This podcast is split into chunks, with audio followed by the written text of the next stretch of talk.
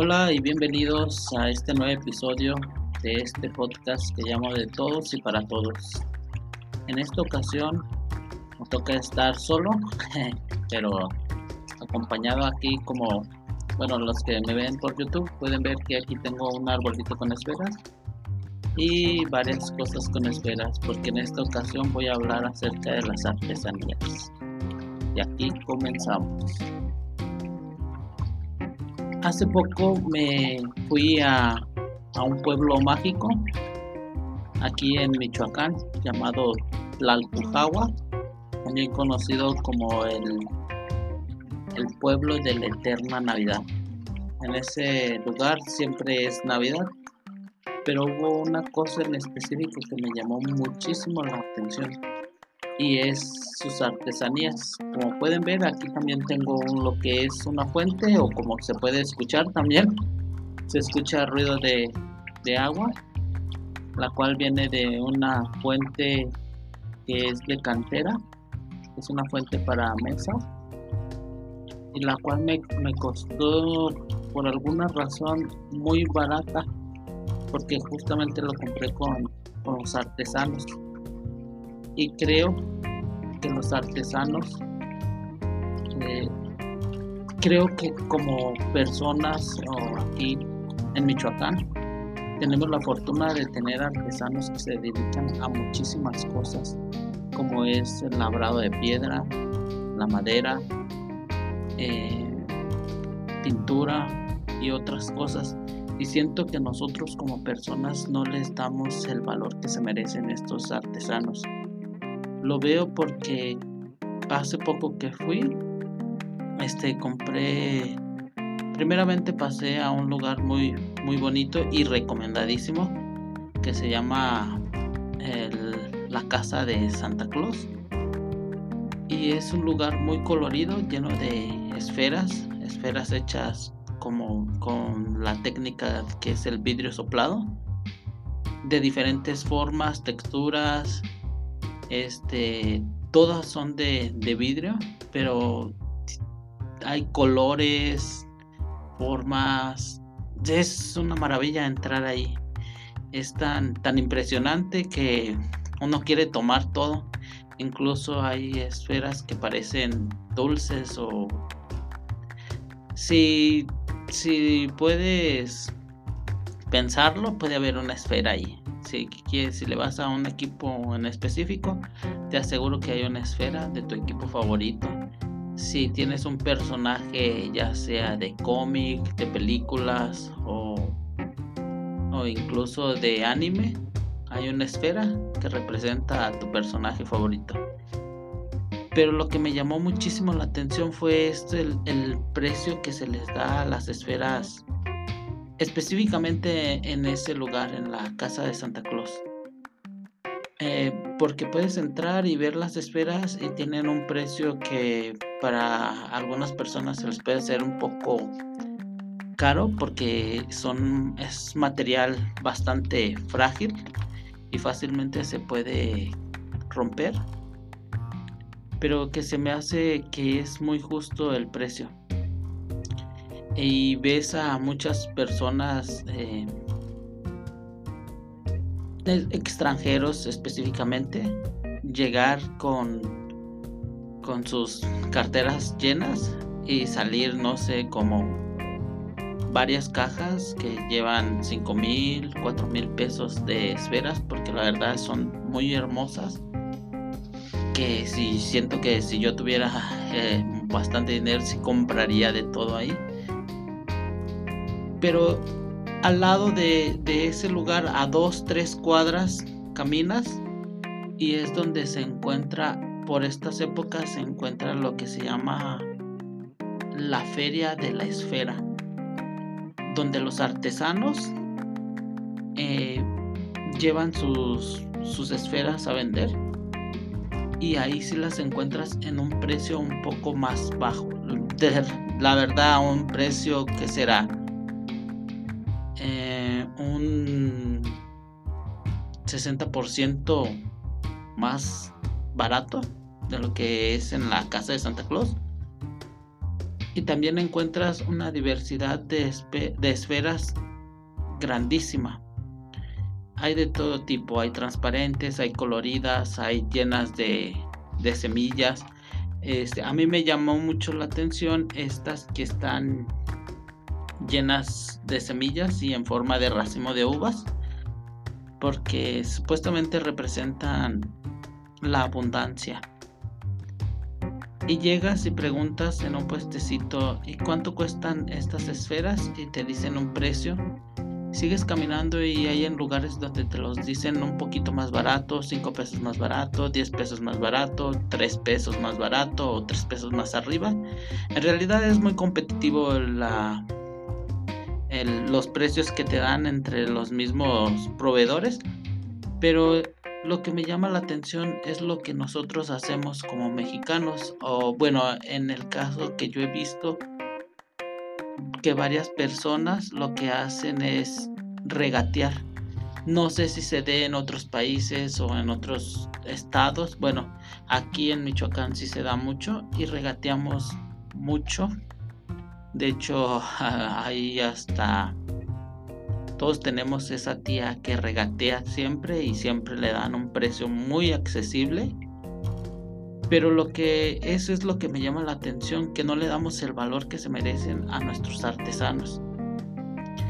Eh, las personas que van y visitan y compran esferas en la casa de Santa Claus o en algún otro, o ya no digamos ahí, porque va a decir, ah, es muy mala publicidad, pero no, en realidad me encanta ir ahí. Sientes que sí, es como el Polo Norte, nunca he estado en el Polo Norte, pero me imagino que así debe de ser. Pero las personas que llegan ahí, este, toman las esferas, ya las esferas ya vienen con un precio, van a caja y pagan. Se les da su ticket y se retiran. Pero es curioso que cuando estás enfrente de un artesano, lo primero que dices es cuánto es lo menos este y hacemos menos su trabajo. Empezamos a, a, hacer ver como que su trabajo no es valioso y eso es lo, lo, que vengo a platicar un poquito de eso ahorita. Como les digo todos tenemos esa tía que regatea y regatea. Incluso creo que en algunos lugares el regatear es parte de, de la cultura. Pero sí antes de regatear deberíamos de ver todo lo que hay detrás. La técnica los materiales todo lo que está detrás de de una artesanía porque también tiene que ver los proveedores, tiene que ver las herramientas y no se diga la mano de obra, que la mano de obra debería de ser lo más caro y es lo que nosotros al estar regateando lo hacemos ver como más barato, como que no importa. Aquí en, como les comento, aquí en Michoacán, yo tengo la fortuna, fortuna y desfortuna de vivir en Uruapan la fortuna porque esta es una ciudad este pues, muy está rodeada de varias mesetas purépechas y está rodeada de no mesetas purépechas, más bien de varias comunidades indígenas, ajá, purépechas que se dedican a esto que son las artesanías. Y los días este, de Semana Santa, aquí en Uruapan se hace un el tianguis artesanal, que de hecho es el tianguis artesanal más grande de todo el estado, donde vienen personas de distintas comunidades, como comento, que trabajan algunos el barro, algunos trabajan, la mayoría de las que vienen son personas que trabajan barro, lo que son tazas, platos, ollas, todas estas cositas de barro. También vienen personas que trabajan el cobre, de aquí también de una comunidad muy cerca, Santa Clara del Cobre. Vienen estas personas que también trabajan con vidrio soplado. Vienen personas que trabajan la madera, vienen personas que trabajan cuero, vienen personas que trabajan textiles. Entonces vienen todas estas comunidades y se hace aquí el, el tianguis artesanal más grande de, Michoacán. Pero también eso es lo que me llama la atención de que siempre que vamos al tianguis artesanal, cuando vamos con las personas, lo que hacemos es empezar a regatear. Este, oiga, doñita, y ya ahora sí, dígame, ¿en cuánto con ganas de vender? ¿En cuánto estas tazas? Así como con ganas de vender. Y los artesanos, por el hecho también de vender sus, sus productos, te, le bajan el precio. Y siento que, que eso no debería de ser porque estamos, no se puede decir como discriminación, pero sí estamos haciendo menos el trabajo que conlleva hacer una artesanía. No solamente, porque luego mucha gente dice cuando viene el tianguis, ay, solamente es tierra, solamente es barro. Pero no nomás es el barro, es encontrar este el barro perfecto, es encontrar, es buscar la forma de cómo se seca el barro, es encontrar materiales para pintar el barro. Porque anteriormente, hace mucho tiempo, yo recuerdo que todo esto también, o sea, en, la construcción de platos artesanales y todo esto, el barro ah, de barro es muy importante también el colorido. Y también para hacer estos colores se requieren de algunas técnicas especiales, de algunas hierbas especiales. Ahorita ya con la con la globalización también se ha optado por que sean pinturas a base de petróleo porque le sale más barato también que llevar todo que hacer todos los rituales o todas las técnicas que anteriormente hacían como todavía recuerdo que hace poco había hay todavía hay mucha gente que usa la eh, este que le sale al nopal esta chinchilla o no sé cómo le pueden llamar. Es, eh, mucha gente todavía la usa para colores rojos, carmesí. Este, y entonces la, hay todo un proceso que es quitar la, la plaga del, nopal, dejarla secar, triturarla en un mortero o molcajete y empezar a hacer la, la tinta para ocupar los rojos. Y también así con, diversos tipos de, colores hay ciertas ciertos procesos que se deben de tomar. Entonces todos estos procesos también los artesanos a veces los hacen ya dicen prefiero comprar yo platicaba con uno de ellos y me dice es que yo prefiero comprar ya la pintura este acrílica o la pintura a base de petróleo la pintura que vamos a utilizar aquí para que cuando para porque si yo hago todo, los, todo el proceso, no me conviene porque gasto muchísimo tiempo para que yo venga aquí y te diga llévate la docena de platos en 200 pesos y tú me empieces a regatear y al final yo te la deje en 120 todo el trabajo que lleva de por medio se va en 120 y otra cosa es porque los artesanos te los venden de esa manera porque para ellos también es muy difícil regresar con sus materiales. Eh, vienen con la ilusión de vender, vienen con la ilusión de sacar sus mercancías. Entonces, también todo eso de me voy a regresar y otra vez con, con tantos platos, otra vez con todas mis mercancías, también ese es la, es la razón por la que ellos venden estas, estas artesanías y por la cual se, se, se dejan guiar o se dejan llevar por el regateo. Entonces sí me llama muchísimo la atención porque regateamos con los artesanos, regateamos con la gente, con las personas que venden, no sé, que venden nopales en la calle, este, ay, ¿cuánto la bolsita de nopales? Este, 20 pesos. Ay, no me la puede dejar más barata. Deme pues 15. Entonces regateamos con estas personas, pero cuando vamos a tiendas muy grandes o, o empresas transnacionales y todo esto, empresas como Grupo Walmart o Soriana, ahí no nunca metemos este nunca regateamos porque allí ya está el precio que está en el ticket.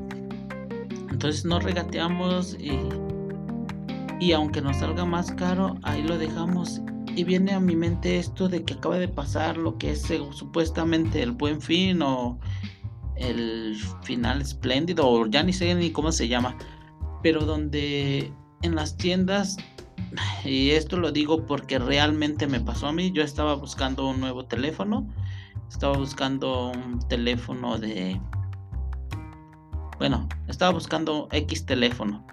Eh, el teléfono que busqué hace aproximadamente un mes, lo vi, estaba en 4980. Y eh, dije, mejor me voy a esperar, ya, ya viene el buen fin, entonces me espero en el buen fin para que baje un poco o, que me lo den a meses o no sé, porque en realidad el buen fin aquí en México ni, ni es buen fin, solamente te ponen las cosas a meses sin intereses y ya. Ese supuestamente es el buen fin. Entonces yo me esperé a que fuera el buen fin.